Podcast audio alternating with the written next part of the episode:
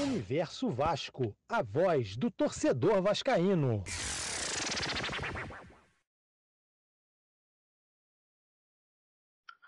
Muito boa noite, muito boa tarde, muito bom dia para você que está escutando mais um episódio do podcast aqui da Universo Vasco. Depois de um tempão de folga né, do podcast, a gente está de volta e finalmente gravando após uma vitória do Vasco da Gama, né? Fazer esse pós-jogo aqui do Vasco 1, Sampaio Correia 0 pela Série B. Primeira vez que o Vasco consegue essa sequência de duas vitórias seguidas no campeonato. É, mas antes da gente começar a falar, parceiro novo aqui dessa caminhada agora de podcast, vai estar estreando aí, agora a tendência é que ele participe mais vezes com a gente.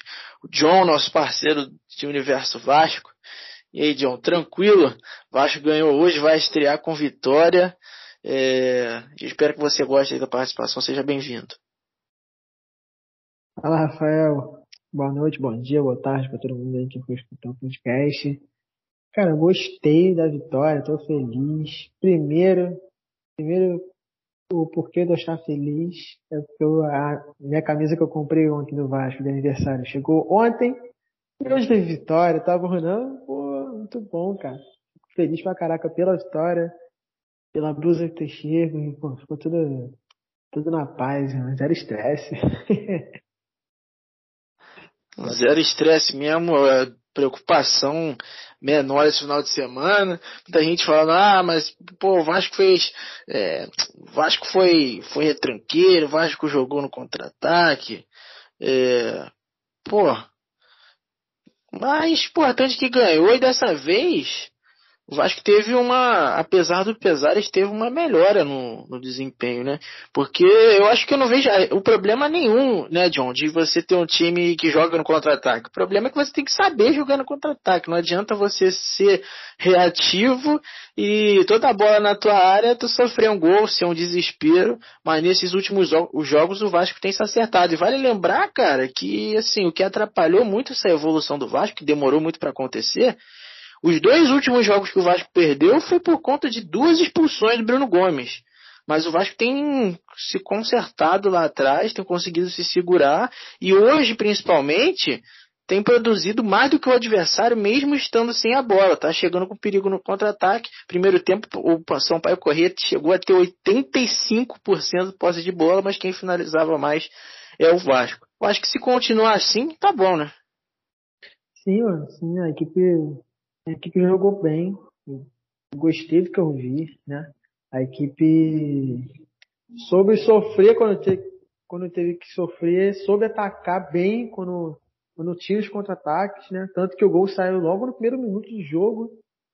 E eu fiquei surpreso que eu falei, pô, eu vou dar uma olhada aqui no jogo pra saber quanto é que tá. Quando eu botei no celular, foi 1x0 já. Eu falei, que isso? O que tá acontecendo? Eu tô sonhando e ninguém me acordou desse sonho. Né?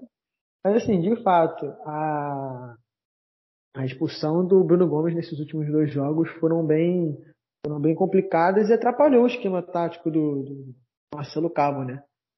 Que acredito eu que se não tivesse a expulsão a gente teria ganho o jogo contra o, o, o Cruzeiro, apesar de, apesar de já estar perdendo quando, quando veio a expulsão, acredito que a equipe até poderia empatar e girar o jogo. E no, e no jogo anterior, Entendeu? Acredito que a gente teria totais condições de ganhar do, do Goiás. Tanto que teve alguns momentos durante o jogo, antes do Goiás fazer o gol, que a gente levou perigo a defesa do, do Goiás. E o jogo hoje do Sampaio Correia, eu gostei porque a equipe soube aproveitar os contra-ataques.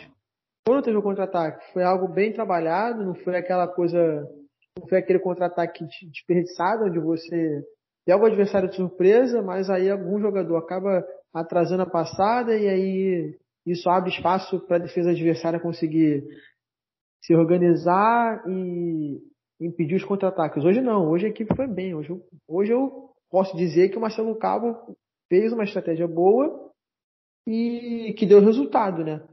Tanto que teve um momento que o Vasco teve só 29% de posse de bola, mas o Sampaio correu com mais posse de bola, não conseguiu fazer muita coisa. Foi aquela posse de bola que eu posso dizer que é inútil, onde você roda a bola, você atrai o adversário, mas você não consegue aproveitar o espaço que o, adversário deixa, né? O Sampaio Correia não conseguiu fazer isso. Ele, quando atacava, ou foi uma jogada de sorte, ou porque a defesa realmente acabou dando espaço. Mas, no geral, a equipe do Sampaio Correia não, não apresentou muito perigo. A não ser aquela bola do, do jogador do São Paulo, do Correia, que eu não vou conseguir lembrar agora o nome dele, que ele poderia ter tocado, mas ele fez uma jogada individual, se não me engano, e ele chutou um, deu um chute bastante perigoso para nossa área, mas fora isso, o Sampaio Corrêa não estava apresentando perigo, cara. não estava apresentando de jeito nenhum. Eu não, eu não consegui ver o Sampaio Corrêa tendo a posse de bola,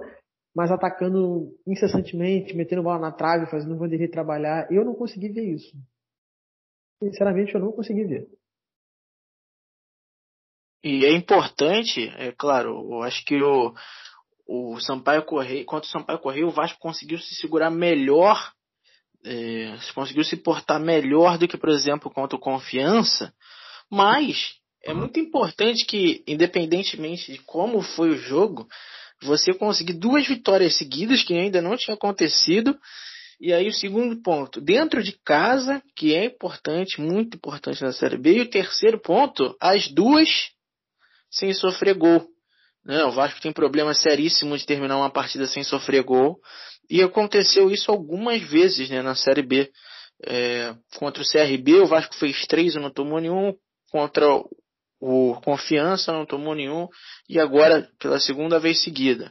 É um ponto positivo, né? Acho que o primeiro passo para você poder adotar essa forma reativa é consertar lá atrás. Não adianta você querer jogar contra golpeando se tua defesa não segura nada, né? Mas agora parece que principalmente depois do retorno do Castan, por mais que muita gente não goste dele, a defesa do Vasco melhorou muito, né? Sim, mano, sim. A defesa deu uma, por incrível que pareça, né, a defesa do Vasco melhorou com a entrada do Castan. Né? A gente pode criticar ele, a gente pode, a, a gente pode achar que algumas posturas dele são questionáveis, mas o cara dentro de campo é o líder. Né? Ele é o nosso capitão, querendo ou não. Ele é o cara que carrega a faixa, ele nem sempre honrou, mas quando a gente precisou, que no caso é agora que a gente está precisando, ele está aqui, filho. Tem jogado bem, tem conseguido fazer boas apresentações e não tem dado motivos dentro de campo para poder ser aquela pessoa criticada igual foi na temporada passada, né? Que a gente não precisa nem lembrar, mas, né? Em relação à melhora na defesa, cara, isso é muito importante. Isso é muito importante. A gente viu, eu vi alguns lances durante o jogo contra o Sampaio Corrêa, que a equipe recuperava a bola no ataque. O Sampaio Corrêa tentava dar bola de. tentava sair tocando, mas o Vasco estava ali em cima, é, marcando, não dando espaço, é, fechando a, as linhas para não, para não deixar que o São Paulo correr tivesse um contra-ataque rápido e bom o suficiente até para empatar o jogo. E a defesa é méritos todo do Marcelo Cabo também, né? Acredito que ele esteja trabalhando muito essa parte defensiva, as bolas aéreas, que era o nosso principal problema até então, nesse jogo, não houve nenhum tipo de, de dificuldade. A marcação estava encaixando direito. O Zeca, né, que estava sendo um pouco, um pouco questionado nos últimos jogos, apresentou uma melhora boa hoje. A parte de proteção para os zagueiros com Galarza e Andrei, eu gostei. Foi uma dupla que eu até fiquei surpreso quando vi a escalação. Eu senti que o MT ficou um pouquinho apagado, mas assim, a equipe demonstrou uma evolução, né? Graças a Deus demonstrou uma evolução. Conseguiu jogar de forma reativa e conseguiu jogar bem de forma reativa, né? Quero ver como é que vai ser isso no próximo jogo. Se isso vai se manter. É porque é aquilo, né? O Vasco ganha, a gente fica, pô, agora vai, agora vai. Parece que nunca vai, né? Vamos ver agora, né? Placou duas vitórias, a confiança tá em alta. Que se mantém assim, né, mano? Porque já era pra gente estar no G4 há muito tempo. Acredito que você vai concordar comigo, mas já era pra gente estar no G4 há muito tempo. É, mas pelo menos agora, né, entre os clubes grandes aí da Série B, o Vasco é o que está mais perto agora. O Vasco em quinto, um pontinho do, do G4, é, dando sorte que enquanto o Vasco está subindo de produção, os líderes perderam alguns pontos na, nas últimas rodadas, como o Náutico, que ainda é o líder, mas é, perdeu alguns pontos importantes nas últimas rodadas, o próprio é, Sampaio. E, e, aliás, vale lembrar que o Vasco se portou bem, é, conseguiu a vitória contra o Sampaio Corrêa, que tinha sofrido só dois gols no campeonato. É o terceiro colocado, 18 pontos. Então não era um adversário bobo, não era um adversário bobo. É, sabe, o que costuma saber o que faz com, quando tem a bola, quando tem a posse mas hoje o Vasco conseguiu neutralizar. Agora, o próximo jogo do Vasco é contra o Curitiba, fora de casa. E aí é uma dúvida, John, porque a gente ainda não, não conseguiu ver essa essa mudança tática no Vasco jogando fora de casa, até porque as duas últimas partidas que fez fora, fez uma partida regular, mas as duas com um jogador a menos. Um contra o Cruzeiro, aos 25 minutos, já perdeu o Bruno Gomes, estava perdendo de 2 a 1 e aí perdeu a força para poder reagir. E contra o Goiás, aos 5 minutos, já perdeu um jogador e mesmo assim se portou bem. Muita gente até falando que o Vasco jogou melhor com um a menos do que nos outros jogos. É, você acha que como vai ser essa postura do Vasco jogando fora de casa? Acho que vai ser mais reativa ainda. Acho que o Vasco vai inverter a situação, vai tentar arriscar mais fora de casa. Acho que dentro de casa é mais o ponto de segurança. Como é que você acha que o Vasco vai se comportar jogando fora de casa? Assim, dentro, é, fora de casa, né? agora que a gente vai ter uma ideia de como que vai ser o Vasco fora de casa, né? E como você falou, foram duas expulsões, uma contra o Cruzeiro, uma contra o Goiás. Contra o Goiás, de fato, a equipe conseguiu suportar muito bem, mas era aquilo. Você tem que suportar a pressão com a menos, mas você não pode vacilar em momento algum. No momento que a defesa vacilou, a equipe tomou um gol. Né? E contra o Cruzeiro, cara. Contra o Cruzeiro eu falei, ah, esse jogo aí, cara. Ou, ou ele vai ser muito ruim, ou ele vai ser muito bom, ou ele vai ser um, um completo desastre. E foi o que aconteceu. Foi um completo desastre para as duas equipes. Futebol muito pobre. E eu espero que, de verdade, cara, que o Vasco não jogue de forma reativa, naquela de esperar o adversário. O Vasco tem que mostrar sua força. Até porque é um Vasco e Curitiba. Já decidiu Copa do Brasil, né? Aquele jogo maluco de Copa do Brasil. Então, assim, tem um, tem, eu posso dizer que a torcida do Curitiba, eu acho, né? Não sei. Mas todo jogo que, que eles pegam contra o Vasco, eles têm aquela, aquela pitadinha de, de revanche para aquela final. Eles estavam perto de ganhar aquela Copa do Brasil, aí o Eder Luiz chegou lá e fez aquele golaço. Então, assim, eu espero de verdade que o Vasco faça um jogo bom, jogue de forma reativa em alguns momentos, mas jogue pressionando, jogue tendo uma tendo uma marcação alta para não deixar o Curitiba sair tocando, para mostrar que quem, quem quer e quem deveria estar fazendo o que o Náutico fez nesse início de Série B é o Vasco. Entendeu? Porque quem devia estar em primeiro, quem deveria estar amassando todo mundo, colocando, não medo, né? Mas mostrando para os seus adversários que eles têm que temer quando eles, quando eles entrarem em São Januário, é, era o Vasco, cara. Então eu espero que esse jogo contra o Curitiba fora de casa seja o cartão de visita para quem for enfrentar ele. Porque se não for assim, velho, vai ficar difícil. Os caras vão falar, pô, os caras ganharam em casa e empataram com o Curitiba tendo, pô, jogando futebol ruim, jogando futebol fraco. Não dá pra gente chegar ali. Acredito que foi assim nesse início de campeonato, né? Acredito que eles tinham aquela coisa tipo, eu Vasco, pô, de novo na Série B. A gente, ah, a gente pode chegar ali, não é difícil de ganhar deles. A equipe tá, a equipe tá, não tá tendo um certo equilíbrio de campo, o psicológico não tá legal, dá pra gente forçar uma falta, uma expulsão, dá pra gente forçar uma parada. Espero que o Vasco entre com uma, uma mentalidade diferente, porque se entrar igual contra o Goiás contra o Cruzeiro, vai ter mais um jogador expulso, um tipo vai sofrer de novo e não vai sair com os três pontos, né? Que é o primordial. Nem que ele saia com um empate, que também seria algo bom, mas né, os três pontos seria primordial para a gente encostar mais no G4. A gente mostrar que a gente chegou de fato no G4. Para chegar não sair mais. Filho. Agora é a hora de mostrar. Pois é, e tem que também contar com é, o tropeço aí de quem tá lá em cima, eu acredito, né, pelo menos na minha opinião, que tirando o Náutico, eu não vejo os outros, o Goiás, o Sampaio, eu não vejo esses times se mantendo até o final do campeonato lá em cima, não. Eu acho que vai oscilar. O Sampaio Corrêa fez isso na temporada passada, ficou um tempo lá em cima, não é, chegou na última rodada sem chances de acesso. Eu acho que de repente, dali do G4, acho que o Náutico consegue até se manter, mas é, tá muito disputado, tá muito, muito, muito time com a mesma quantidade de pontos. Agora, sobre esse negócio de postura, é, o Vasco, você falou, né? O pessoal vê, pô, é o Vasco jogando mais uma Série B. É, isso acaba. O Cruzeiro sofreu muito isso no ano passado. Alguns times de menor expressão que vão enfrentar, às vezes, o Cruzeiro, o Vasco, o Botafogo. É, às vezes, por isso que eu acho que em algumas situações é a melhor opção Vasco jogar de maneira reativa. Porque em alguns times que pegam o Vasco, o Vasco vai para cima, o cara vai fazer o jogo da vida dele, né? Porque eles estão jogando contra o Vasco. E vão fechar a casinha e tentar arrumar um gol de qualquer forma e vai ser até o final do jogo aquela cera, como foi contra o Havaí aqui em São Januário. São Januário o, o, é, foi um parque para o Havaí que ainda não tinha vencido no campeonato, não tinha pontuado no campeonato.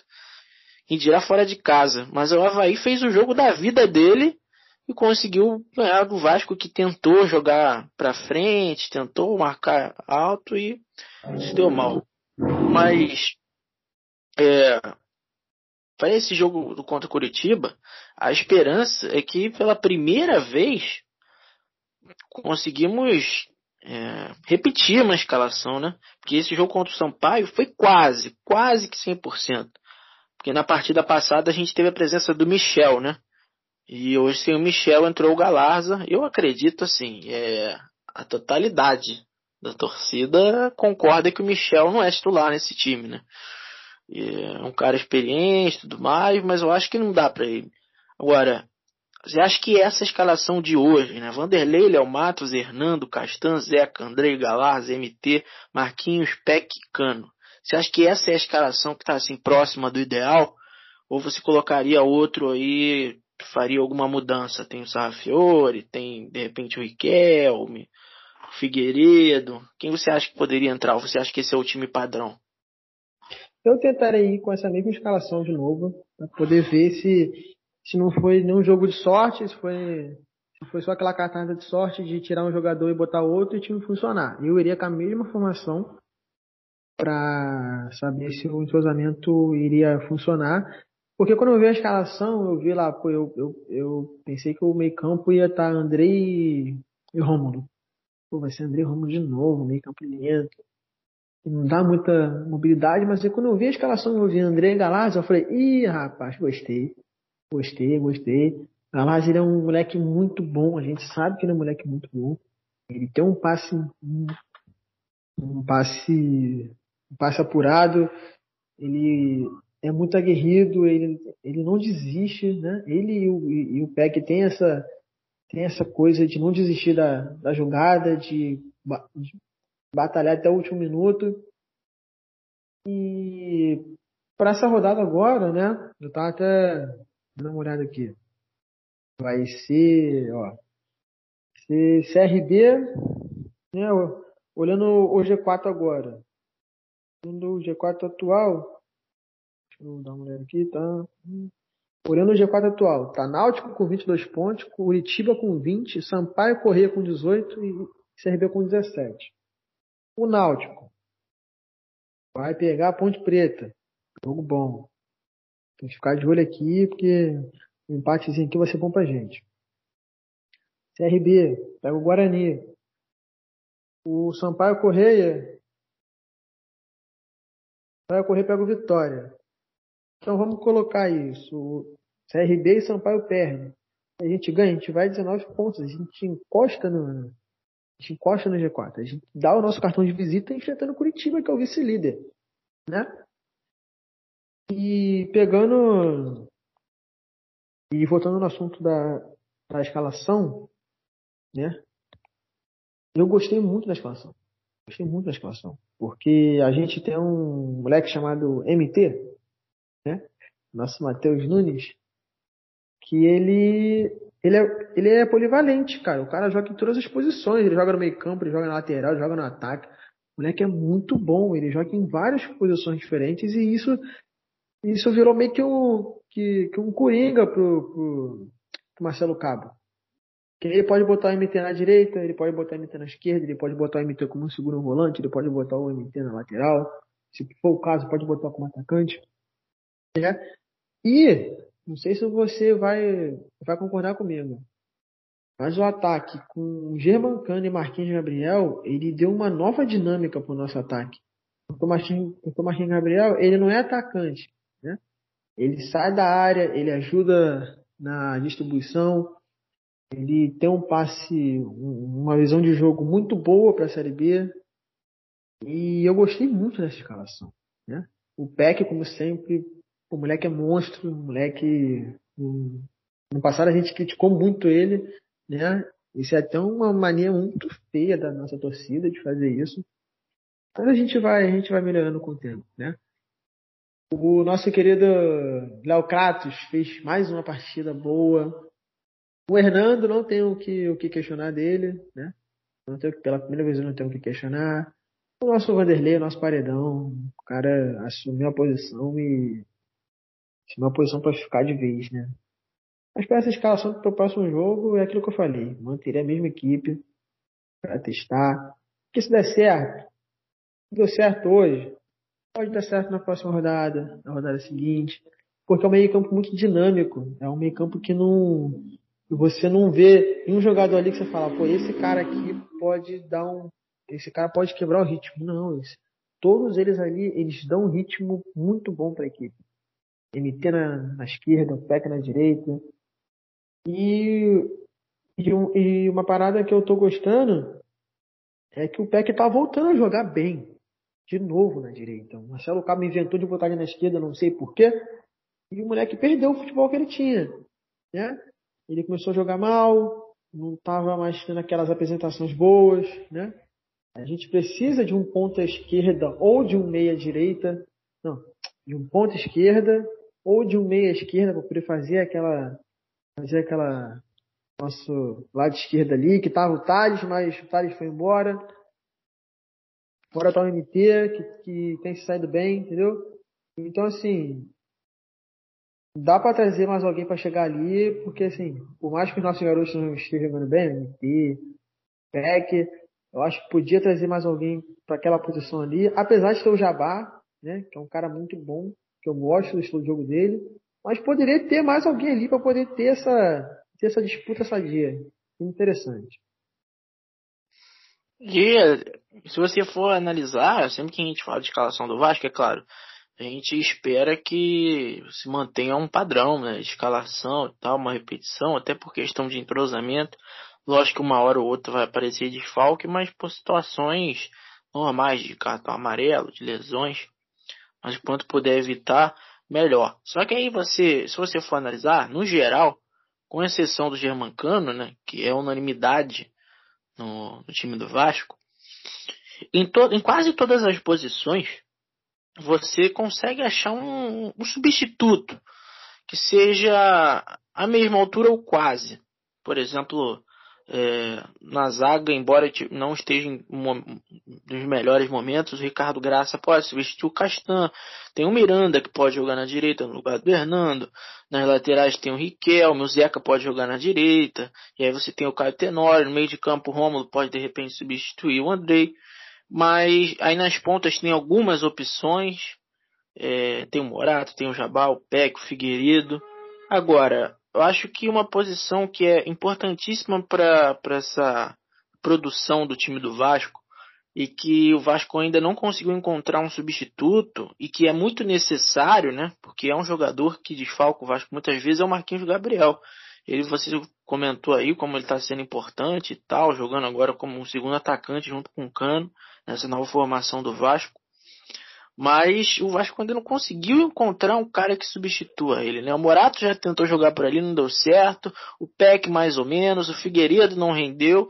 E o Sarrafiori parece que ele não é muito esse cara, né? O Sarrafiori, ele parece que joga melhor pelos cantos. Eu acho que o Vasco não tem esse reserva do mesmo peso do Marquinhos Gabriel.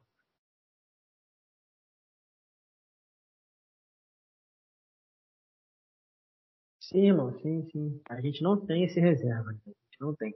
Marquinhos Gabriel a gente realmente não tem, né? E seria uma posição carente que a gente está precisando e ir atrás, né? Apesar de eu ter dito que a gente poderia ir atrás de um, de uma esquerda, mas a posição de meia atacante a gente não tem uma reserva direta para o nosso querido Marquinhos, né? E seria bom se o, o seu pássaro desse uma olhada no mercado para conseguir ir atrás de alguém, para conseguir, para quando a gente não contar com o Marquinhos, a gente ter aquela peça de reposição para a gente falar, pô, esse cara aqui pode, pode nos render uma situação maneira com a saída do Marquinhos, né? E ele tem feito bons jogos, cara. Ele tem feito bons jogos. Tem jogo que ele dá uma sumida, né? Mas eu acredito que seja aquela sumida bem, bem estratégica, porque tem uma hora que o cara some, mas ele pode do nada te dar um passe, dar um chute, que pode bater na trave, dar um rebote, sair um gol. Ele sempre pode fazer alguma coisa que te, que te surpreenda. Esse é o Marquinhos Gabriel. E eu tava dando uma olhada aqui no, aqui no Twitter, irmão, quando estava falando. E eu falei que o Hernando fez uma, fez uma atuação interessante, né? Aí tem um, tem um rapaz aqui que eu tava dando uma olhada aqui, que ele fez a análise do, do Hernando. Aí tá aqui, 90 minutos né, de jogo, ele fez 11 cortes, duas interceptações, dois desarmes, de quatro duelos ele ganhou três, de quatro duelos aéreos ele ganhou três, de quatro duelos no chão ele ganhou três, cara. Então assim, foi um jogo quase perfeito do Hernando. Né? Méritos do Hernando que tem se, que tem, tem reencontrado bom futebol e tem crescido ao lado do, do Castanha, o que foi ao contrário quando ele estava com o Ricardo Graça. Ambos não estavam fazendo boas apresentações e acredito que agora a nossa equipe de zaga se encontrou. Né? De zaga, é, ó, ele jogando do lado do Ricardo, eu acho que o Hernando não, não, não, se deu bem, tipo, sendo o experiente da parada, né? Jogando do lado de um outro garoto. É, isso aí, isso aí. Não houve aquela, aquela coisa de, pô, o cara. Vou jogar com, com um garoto não, né? Que o Ricardo já tem vinte e poucos anos já, né? Mas jogando com uma pessoa mais nova que não tem tanta experiência assim, não tem uma rodagem muito grande igual a ele. Né? E já com o Caixão foi ao contrário. Ele cresceu. Os dois cresceram juntos, né? Eles estão crescendo, eles estão vindo numa crescente muito boa. Isso é muito bom, cara, porque isso já começa a, a passar uma segurança pra gente em relação à nossa defesa que estava sendo vazada todo o jogo. É, eu, eu, eu, já começo a ficar um pouco mais tranquilo em relação a, ao Hernando, né? E tendo um bom companheiro na zaga, coisa, a, coisa flui. O Léo Matos também tá voltando a encontrar o seu futebol. O Zeca ainda tá um pouquinho abaixo, mas eu espero que com o time se encaixando ele vai crescer junto também. Então, assim, a equipe tem tudo para crescer, cara. Até porque foi como eu falei, lá no início do campeonato contra o Operário quando a gente perdeu.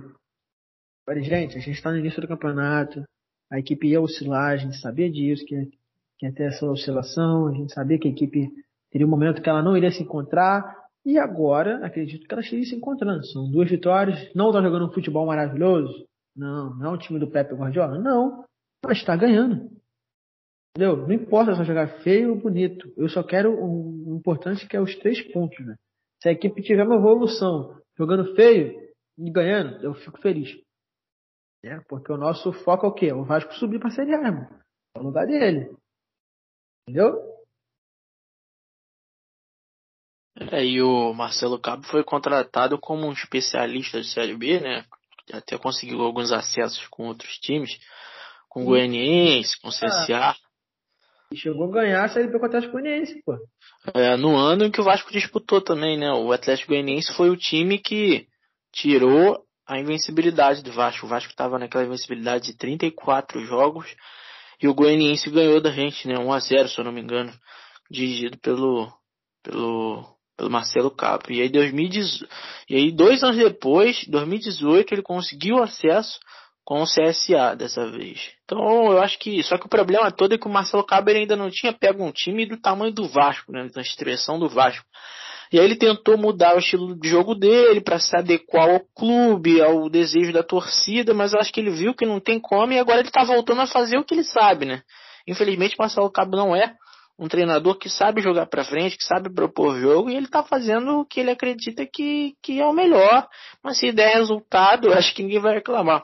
Mas, cara, para antes da gente ir embora, a, a, coisa que eu queria que você comentasse era justamente sobre isso, para o pessoal não dizer aí, né, que a gente só fala, só critica quando perde e tal, que a gente muda discurso, que é oportunista, que tem um monte de gente aí no Twitter usando esses termos. É... Antes de você se despedir, eu gostaria que você falasse um pouco disso. Você acha que o Marcelo Cabo foi uma escolha acertada no geral?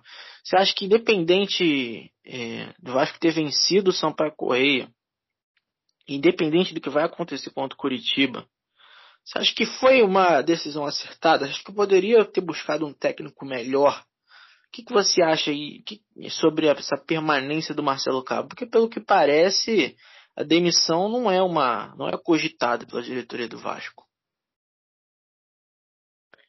Então, falando em relação à, à escolha do Marcelo Cabo, né? Assim, se você for olhar em se você for, se você tem uma ideia de ter um, um estilo de jogo, né? Que vai ser utilizado nos próximos, nos próximos dois, três anos dentro de um projeto, eu, eu não sei se a, escolha do, a escolha do Marcelo Cabo foi a escolha ideal para ele jogar de forma reativa. Apesar de que, né, é, os mais antigos, né, vão lembrar que o Vasco tinha um baita de um timaço, 97, 98, 99, 2000, mas que em alguns momentos jogavam de forma reativa, né? Quem viu aquela final do Mundial ao vivo contra o Corinthians viu que a equipe não jogou para cima, mostrando que tinha um timaço. Jogava de forma reativa também. Verdade, tinha um timaço. Juninho Paulista, Juninho Pernambucano, Romário, companhia, né? Se você for olhar o histórico, né? A equipe ganhava, mas não tinha aquele futebol lindo, maravilhoso, de como de falar assim, esse futebol aqui vai cantar o mundo. Não, ele tinha um futebol para cima e, né, botava medo nos adversários. Se você for olhar por esse histórico, a escolha do Marcelo Cabo faz até sentido. É um técnico reativo, é um técnico que, de fato, nunca pegou uma equipe grande, está sendo a primeira experiência dele. E que, de certo, em certo momento, eu achei que deveria ter mandado ele embora, por acreditar que ele tenha perdido o, o vestiário, que o elenco já não estava mais com, já não estava mais satisfeito com ele. Mas aí a gente vê os jogos e a gente vê quando eles ganham, quando eles fazem um gol, é, né? Não é todo gol, mas acontece deles irem no técnico, abraçar o técnico, de, de acabar o jogo no, nos bastidores quando sai, você vê aquela aquela alegria aquela união né, com o técnico. E, óbvio, né, como eu falei, haveria essa oscilação. Ela foi muito rápida, ela veio já logo de cara numa final de Taça Rio, onde a gente quase perdeu o Botafogo. Então, assim, olhando a longo prazo, eu não sei se foi a melhor escolha.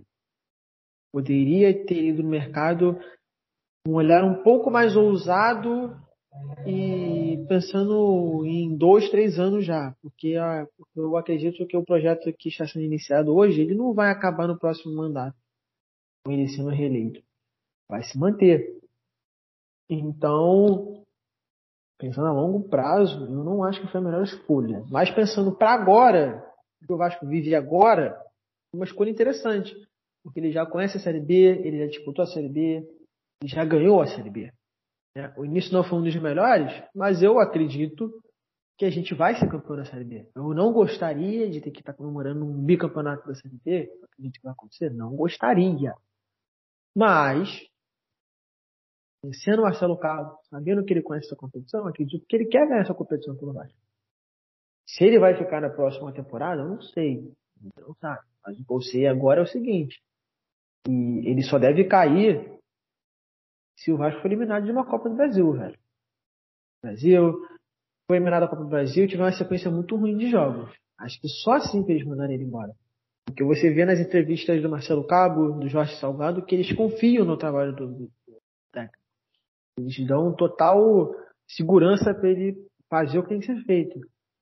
Ele só tem que É, igual tava acontecendo. A gente viu os jogos, a gente via que o time não tava se entendendo, o time não estava querendo fazer o que o Marcelo Cabo dizia, mas eu chegava na entrevista e o Marcelo Cabo falava, ah, não, eu tô satisfeito com, com o resultado.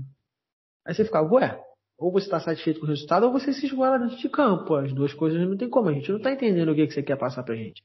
Você está satisfeito, você não está satisfeito, né? Porque você via dentro de campo, porque ele tentava passar a, a, a tentava passar a instrução para os jogadores, os jogadores tinha hora que eles não faziam. Ele gritava dentro de campo, pedia para o time para cima, pedia para o time aumentar a marcação, subir as linhas, e o time simplesmente não fazia isso. Agora já está ao contrário.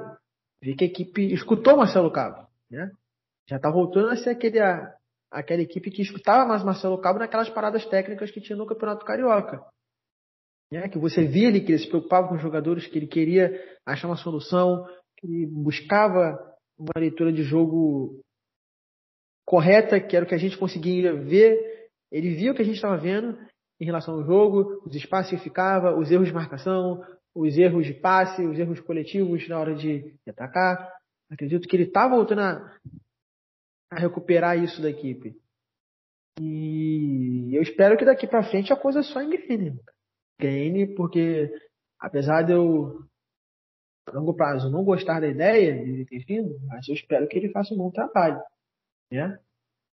E que nos leve ao acesso, que é o, que é o, que é o foco principal. Então, assim, eu tô, com, eu tô com o pé atrás, mas também tô confiante de que ele vai fazer uma boa Série B com, com o Vasco. Então, e é isso, mano. Assim, eu quero, eu quero ver quais são as próximas cartadas aí do Marcelo Cabo e espero que ele ele não só calha a minha boca, mas calha a boca da torcida inteira do Vasco. Porque, ó, o negócio é complicado, irmão. Pois é, se der certo, né? Se subir, depois a gente resolve. Lógico, é bom sempre as coisas serem feitas bem planejadas. Aliás, o Vasco não tem um bom planejamento, falando desde a diretoria até dentro de campo, isso tem muito tempo. Mas se der certo, se subir, aí depois a gente resolve. Vasco, o que não pode acontecer é o Vasco se manter na Série B. Eu não quero nem pensar nisso. Acho que é o pior cenário. Acho que tem, tem, que subir de qualquer jeito, cara. Não... Ah, uma parada que eu lembrei agora, né? Até pouco tempo atrás, quem escutar o podcast vai lembrar que a torcida era bloqueada nas redes sociais. Né? A gente teve um ex-presidente que, né, que, a, que, que a torcida digital não servia para nada. E isso, assim, isso tem nome, né, cara? Isso tem nome. É, assim, a, gente, é a, a, gente, a, gente, não precisa nem falar o nome. Pois é, isso é um absurdo, sim, que a Vasco passou. Graças a Deus, essa, é, esses tempos aí parecem ser diferentes. É, Acho que é um momento que é uma esperança, na minha visão, uma das últimas esperanças aí de respiro do Vasco, né, de, de um ambiente melhor, mais tranquilo. É, e aí acho que se o Vasco voltar para a Série A essa temporada, a gente pode dar início a um caminho de reestruturação um pouco mais tranquilo, mais profissional, mais sério. Enfim, é, então, a gente se despedir, eu queria agradecer a você que escutou a gente até aqui. Lembrando para você seguir a gente nas nossas redes sociais, arroba Universo Vasco no Facebook, Instagram, Twitter. Tem a nossa web rádio, web rádio Universo Vasco. Você pode digitar aí no seu navegador que você vai encontrar. Aliás, agradecer a todo mundo que acompanha a nossa web rádio. Terminamos muito bem colocadas web rádios aqui do estado do Rio de Janeiro, né, em quinto lugar, número muito bom. É... E falando sobre o podcast, você pode seguir a gente nessa plataforma de áudio que você está escutando. Praticamente a cada semana a gente é, vai sendo liberado em uma nova plataforma. Já estamos no Spotify, no Google Podcast, no Radio Public. É, e você pode escutar a gente também pelo seu navegador do celular. Você que escolhe, e aí segue e manda para um seu amigo que curte podcast, que é vascaíno, que gosta de futebol. E seguir a gente também nas nossas redes sociais, lá no Twitter, arroba CRVG underline Rafuso e o do nosso querido John, que eu vou passar a bola para ele agora. As considerações finais dele e aí ele fala também o arroba dele se despede do pessoal. Valeu, John. Foi um prazer fazer esse primeiro, esse piloto com você. Um abraço. Valeu, Rafael. Obrigado pela oportunidade. Né? Tá, estava um pouquinho ansioso. Posso, vir para você, vir para todo mundo que está escutando esse podcast. É, fiquei ansioso, fiquei pensando nisso praticamente a semana toda. E estou muito feliz né, de estar dando meu início aqui nesse, nesse projeto nessa parceria com o Rafael, moleque maneiro pra caramba, entendedor de Vasco, né? Tô feliz por estar aqui e agradeço a todos vocês que escutaram, né? Me siga nas, nas redes sociais, nos acompanhem. A, a nossa rádio, ela é muito boa. Recomendo demais pra vocês. Sábado eu tava no mercado fazendo compra, botei o fone, escutei o jogo do, do Sub-17, se não me engano.